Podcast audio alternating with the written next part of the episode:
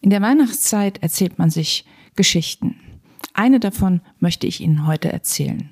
Es geht um den kleinen Benjamin, der vor vielen, vielen Jahren in Blumenfeld, Tengen, tödlich verunglückt ist.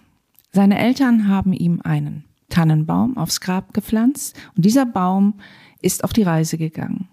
Die Geschichte über diesen Baum hat uns Siglinde Just aus Tengen aufgeschrieben und diese erzähle ich Ihnen heute.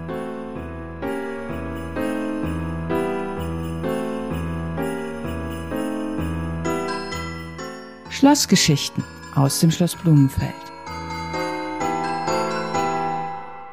Baum der Liebe.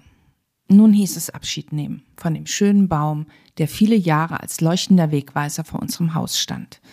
Zur Adventszeit wurde er jedes Jahr mit vielen Lichtern bestückt, damit in der dunklen Jahreszeit die Wege der Umgebung erleuchtet und alle erfreut waren.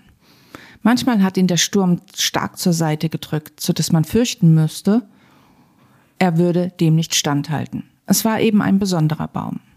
Liebe Freunde haben ihn zu uns gebracht, weil sie dachten, wir könnten ihn gebrauchen. Wir freuten uns sehr darüber und pflanzten ihn vor unserem Haus ein. Sie mussten das Bäumchen vom Grab ihres Sohnes entfernen, weil er zu groß geworden war.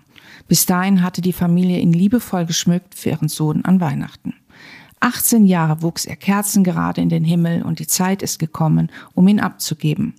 Die Stadt Teng hat ihn abgeholt. Er kommt nach Blumenfeld, hieß es. Da lief mir ein kleiner Schauer über den Rücken. Blumenfeld, dort wo der Junge verunglückt ist und dessen Baum es ursprünglich war. Dieser Baum war wahrhaftig etwas Besonderes. Viele Menschen hatten Freude daran. Nun leuchtet er am Schloss Blumenfeld und erhält die dunklen Stunden. Frohe Weihnacht.